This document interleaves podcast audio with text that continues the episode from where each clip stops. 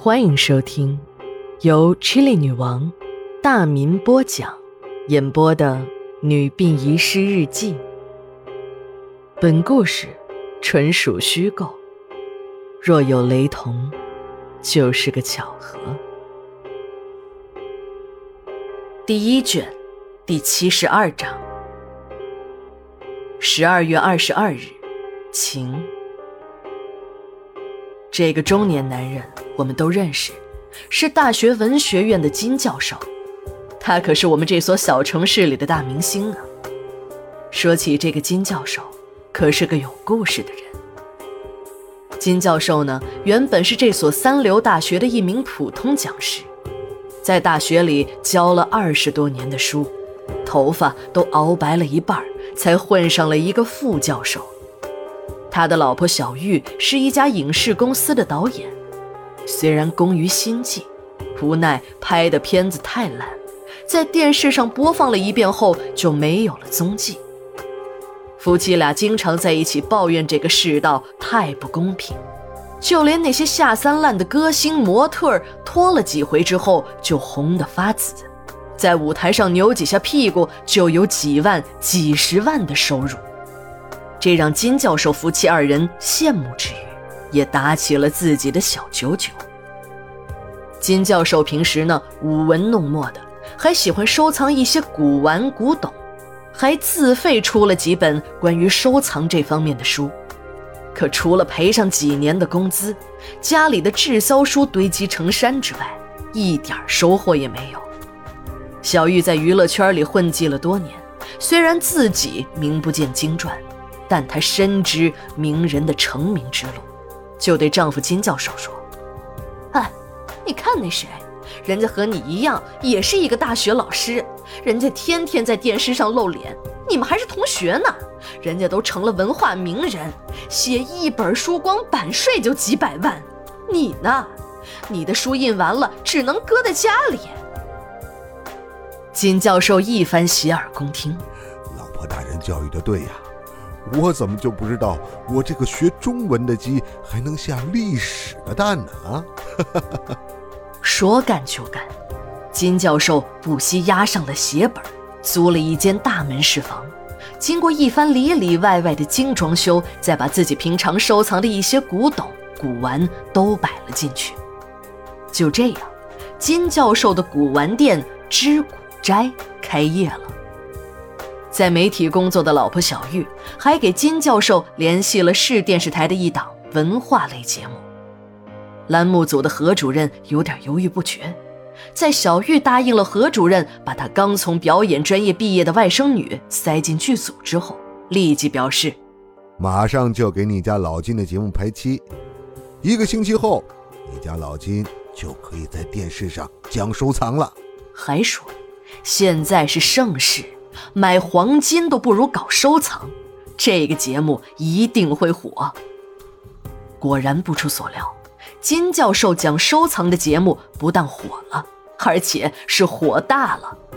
这个城市中的男男女女、老老少少，都准时的围在电视机前，聆听着金大师的教诲。有些人听完金大师的教诲后，还不断的在自己家里翻箱倒柜的。看看自己家里是不是也会有自己以前不认识的古董，这要是找出一个乾隆的痰盂、慈禧的尿罐子，那这辈子可就发了大财了。金教授的电视屏幕上温文尔雅、侃侃而谈，电视机前的观众聚精会神、洗耳恭听。原本就兴旺的收藏市场，在金教授浇了一桶油后变得火热起来。一块破铜烂铁碎瓷片也能让一个人一夜暴富的神话，在这个城市中不断的变换版本传播着。金教授的古董店顾客挤破了大门，参观的参观，购买的购买。金教授还不失时机的把自费出版的滞销书放进了店里。金教授正襟危坐，开始签字售书了。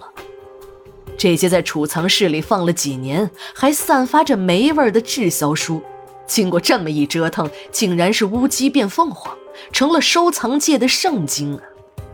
金教授的书加印了几次，签字累出了肩周炎，才算勉强满足了藏友们的需求。金教授的古玩店生意也火了起来，火的倒不是他的藏品，而是他新开展的古董鉴定业务。金教授心里明白，自己直接把地摊货拿来销售，有损于他专家的名声，就特别开设了一个古董鉴定业务。知古斋的名声大得很，不少人呢就拿着自己的宝贝来这儿求他鉴定。一个鉴定证书最少也要卖几千块钱，这是个无本万利的买卖。双方都知道那证书是假的，但是呢也乐于交易。就是以后出了事儿，金教授也可以说：“那我鉴定时看到的就是真品，被调包了，我怎么知道？”电视台的节目结束了，古董店里呢就冷清了起来，但金教授的腰包却是真的鼓了起来。男人有钱就变坏，女人变坏才有钱。某小报头版头条爆料说，某某大学教授和一个女模特有染，有图有真相。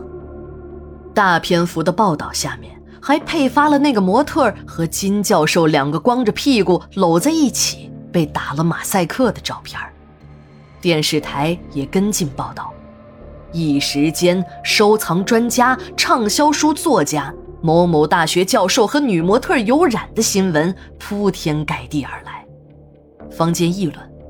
哎呦，看看人家送给情人的礼物都那么大方，一出手啊，那就是价值上百万的翠玉瓶。听说那东西呀，慈禧老佛爷还用过呢。狗仔队们在金教授家楼下的草坪架起了摄像机，二十四小时蹲守起来。几个记者在追踪女模特采访时。慌不择路的女模特一不小心跌倒在地，下体鲜血直流。金教授的老婆小玉首先发难，哭喊着冲进法院的大门要起诉离婚，还鼻涕一把眼泪一把的在记者面前数落自己男人如何狠心抛妻弃子，那就是当代的陈世美。还在病床上的女模特委托律师状告那几位记者所在的单位，说因为那几个记者的野蛮采访导致自己摔流了产，要求法院严惩肇事者的同时，还提出了巨额的索赔。每天都有无数的人围在了知古斋的门口，金教授的手机也险些被打爆，不堪其扰的金教授也向法院提起了诉讼。状告媒体制造谣言，毁坏自己的名声。一时间，事件扑朔迷离，真假难辨，各方都在极力的为自己辩白，一个个都显得比窦娥还冤。各种媒体也持有不同的观点，有骂金教授喜新厌旧的，有说金教授有选择自己生活权利的，有骂女模特当二奶犯贱的。也有不少人把矛头对准了记者，说他们这样野蛮采访违反现行法律。更多的人同情小玉的处境，不少人发表文章声讨金教授这个负心汉。什么是名人？名人就是要不断的炒作，有人骂，有人挺，有绯闻，有猛料才行。没有绯闻的名人算不上名人。不能随时爆出猛料的明星，他算不上明星。道理很简单，如果没有吸引公众的绯闻和猛料，媒体关注你干嘛呢？金教授正处在这些绯闻和猛料的中心，经媒体反复这么一炒，不但没有把他搞臭，还成了炙手可热的大明星。报纸的专栏、电视台的专访、知名讲坛的邀请。就连某知名学府也邀请他加盟，向他伸出了橄榄枝。一段时间后，各方均接受调解，撤诉了，这场闹剧也就平息了，生活又归于了平静。这下，金教授真的成了名人了。那名人就要有名人的样子，名人不能轻易的接受记者采访，出门时也要左右查看，看是不是有狗仔队在偷拍呢。一般的专栏小报的邀请，也要能拒绝的就拒绝。平日里更要深居简出，制造一点神秘感，这样才能使名人效应持续下去。小玉的生日到了，在家里开了一个家庭派对。那个昔日的小喽啰，现在呢已经成了业界红人的女模特，也到场了。在席间，女模特对小玉说：“表姐，你不愧是做导演的，经你这么一策划，表姐夫红透了半边天，我也跟着借了光。”金教授的骨子里还是热爱收藏的，有事儿没事儿的呢，就往古玩市场跑。古玩市场鱼龙混杂，想要在这里淘到真金，不是一件容易的事儿。但他搞收藏不是一两天了，经验呢丰富的很。这天，正在古玩市场漫无目的的闲逛，一张破旧的木床吸引了他。金教授的心一阵狂跳，这个床的材质应该是紫檀木的，而且还是小叶紫檀木做的，市场价格应该在千万元以上，摆在这里只要两千块钱。金教授故作镇静地和卖家讨价还价，最后以一千九百元的价格成交。人逢喜事精神爽。捡了大便宜的金教授一边哼着小曲儿，就回到了知古斋。金教授兴奋地围着紫檀木床转了几圈，越看越高兴了。嘿嘿，真叫天上掉下个金娃娃呀！这后半辈子啥也不用干了，我老金天生就是享受的命。他正在入迷之时，发现这张床的内箱被封死了。动一动，里面还有声响。